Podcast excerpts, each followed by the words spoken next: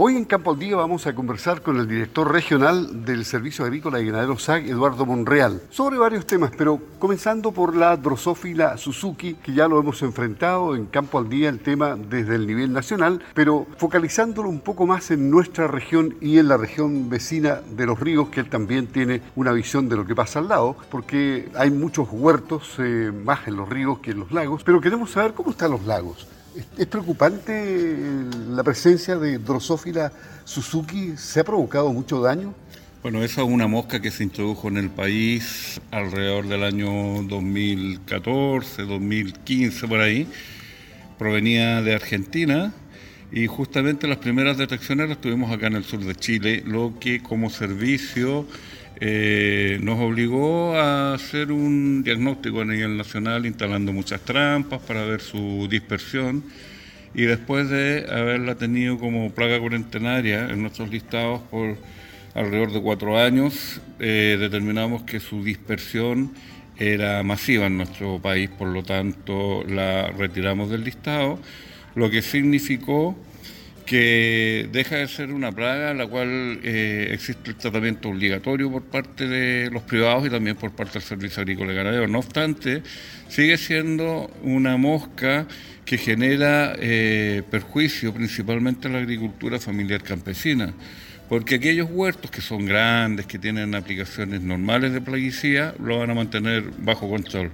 Pero aquellos huertos que son más pequeños, que la gente cosecha su fruta, y para comercializarla y justamente esta es la época en que empiezan a, cosechar. Eh, cuando esta plaga afecta eh, es porque la mosquita coloca el huevo en la fruta y obviamente sale una larva que daña la fruta. Por lo tanto, eh, productores de nuestra zona, principalmente cereza, que son los, frutales que se ven más afectados en el sur, ya sea para venta de la fruta directamente, para producción de mermelada, eh, tienen un daño importante.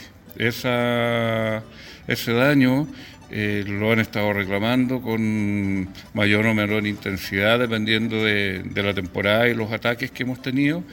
Eh, generalmente más fuerte acá en la provincia de Osorno porque mm, es acá donde tenemos más superficie de estos huertos. Por lo tanto, como Ministerio de Agricultura eh, estamos trabajando actualmente para enfrentar este problema en un trabajo conjunto liderado por el CEREMI, don Eduardo Winkler, quien eh, ha convocado a los profesionales del Servicio Agrícola Ganadero, de INDAP y también de línea para desarrollar una serie de estrategias tendientes a enfrentar este problema en conjunto con, con, los agricultores afectados. Nosotros estamos instalando trampas, hacemos charlas y también los capacitamos respecto a cuáles son algunas providencias o medidas que deberían tomar para poder eh, mantener a raya este problema.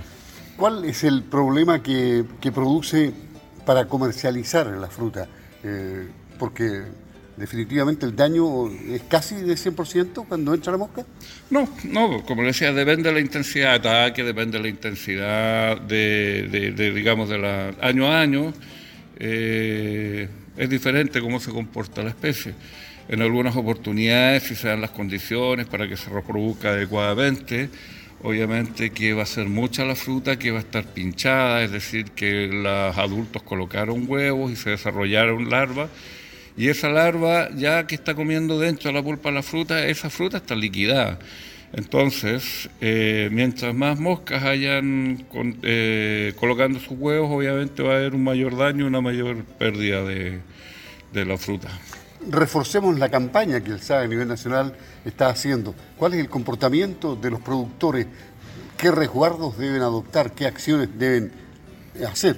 Bueno, principalmente cuando tienen este tipo de, de problema, la fruta dañada eh, se va a caer y es ahí donde está el reservorio de la plaga, porque van a salir moscas que van a salir, eh, van a seguir colocando huevos, por lo tanto toda la fruta que cae al suelo debe ser retirada y ojalá enterrada para que de alguna manera eh, evitar que se que salgan muchas moscas que sigan dañando. Así hay otra serie de, de aspectos culturales como, como observar fruta dañada en la misma en la misma planta que habría que retirar.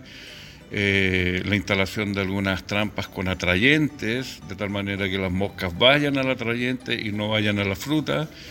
Eh, son algunas de las cosas que se pueden implementar y que nosotros en nuestras capacitaciones que hacemos en conjunto con profesionales de INDAP les estamos enseñando.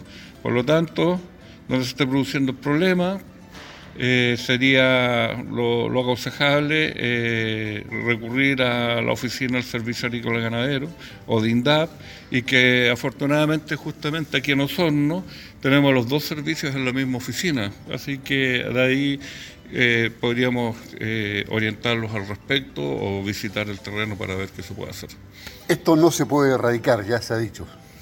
Efectivamente, es una plaga que ya se introdujo, ya dejó de ser cuarentenaria, por tanto, todo tipo de acción que se, que se realice es justamente a, mitigar el problema, es decir, a disminuir el efecto de, dañino de la plaga, controlar el, problema en la temporada, pero eh, ya está, ya está en el ambiente, ya está distribuida ampliamente en Chile, así que no, no, no, no va a ser, eh, digamos, no es factible su erradicación.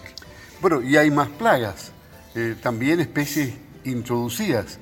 Eh, hay una especie que, ha causado muchos dolores de cabeza, especialmente en, la avicultura. ustedes están dedicados a este tema. Han hecho charlas también, han hecho talleres, ¿no? se refiere al bisón. Efectivamente, el bisón que eh, fue ingresado por razones comerciales al país, pero que después se desbandó y fue una plaga. Efectivamente, se introdujo eh, a principios del siglo pasado, 1920, 1940, justamente para lo que es la producción de, pieles para la industria peletera, se introdujo al sur del país. Los principales criaderos estaban en Magallanes, entre, la décima región y Magallanes en realidad. Y eh, bueno, hubo liberaciones no intencionales, es decir, bisones que escapaban, pero también hubo liberaciones intencionales cuando este dejó de ser un negocio interesante y este animal se encontró en condiciones favorables, por cuanto para su distribución necesita cursos de agua, que es lo que más tenemos acá en el sur de Chile. Por otro lado, no tiene depredadores eh, naturales que lo controlen y además se encontró con una cantidad de alimento muy importante que le permitía eh, proliferar para donde fuera, por lo tanto se ha ido dispersando eh, por todo el sur de Chile, hoy día lo tenemos eh, o en toda la región realmente, donde hay cursos de agua, en el campo en general.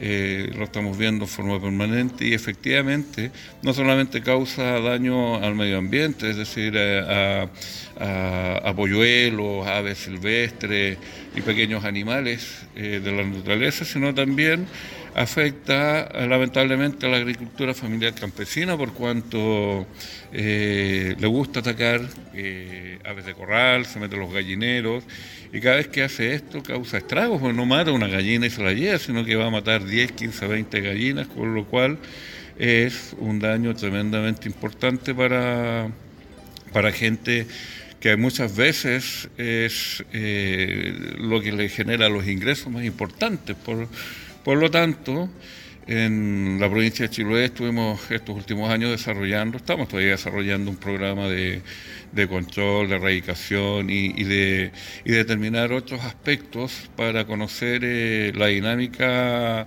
de esta especie en, la isla, pero también en Yanquihue.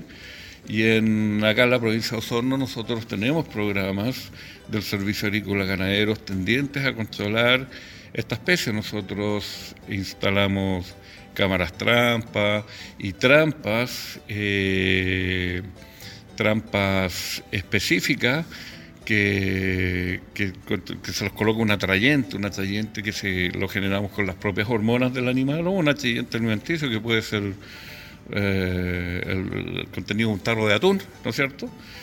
Y las vamos distribuyendo donde las mismas cámaras trampas nos están diciendo que, existe esta plaga o donde estamos recibiendo denuncias en forma permanente por tanto la comunidad por parte de la comunidad, por lo tanto eso nos permite ir moviendo, instalando estas trampas y eh, detectando esta plaga que como dijimos es un animal nocivo.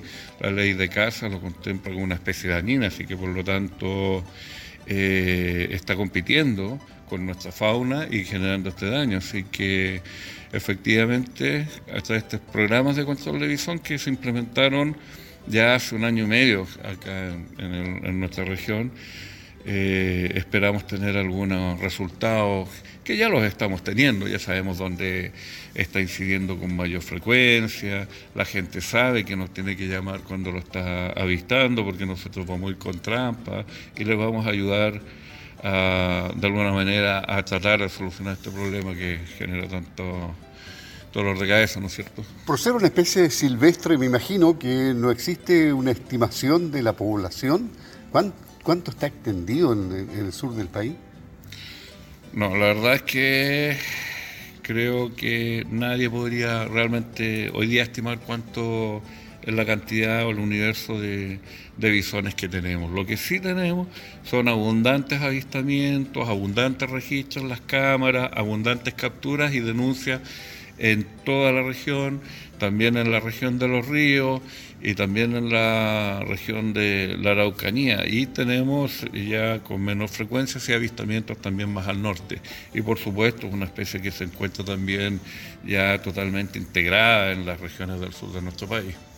Y finalmente, desde el tema de las exportaciones, ¿en qué estamos en este momento con el servicio agrícola y ganadero que ustedes también ven ese tema? Bueno, llegando la primavera empieza nuestra demanda por los principales productos que se exportan de esta región. Eh, lo que el servicio agrícola y ganadero hace es certificar eh, las partidas, las partidas de exportación. En términos agrícolas, eh, no es mucho realmente, son rubros más bien incipientes, cerezas, también este, que lo ocupan en la chocolatería, que se me, avellana, ¿no es cierto? Nosotros hacemos inspecciones, determinamos que las plagas que establecen los países de destino donde se van a exportar estos productos eh, cumplen con lo que ellos exigen, es decir, que están libres de X plagas y por lo tanto, después de hacer nuestra revisión de esas partidas, nosotros emitimos el certificado y como Chile es reconocido internacionalmente por la seriedad con que hace este trabajo, estas exportaciones no se encuentran ninguna dificultad llegando a destino. Y por otro lado, continúan las exportaciones de productos cárnicos, de animales en pie también, eh, en forma eh, muy, muy, ¿cuánto se llama?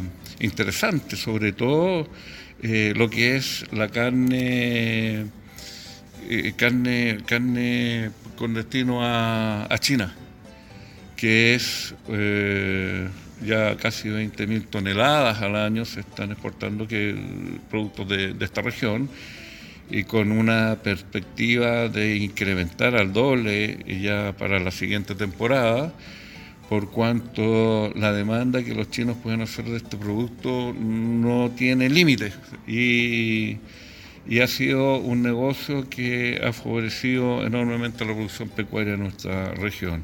Y por otro lado, las exportaciones de productos lácteos también sigue desarrollándose con normalidad. La pandemia no ha afectado a ninguno de los de los rubros principal, principales de la región de los lagos.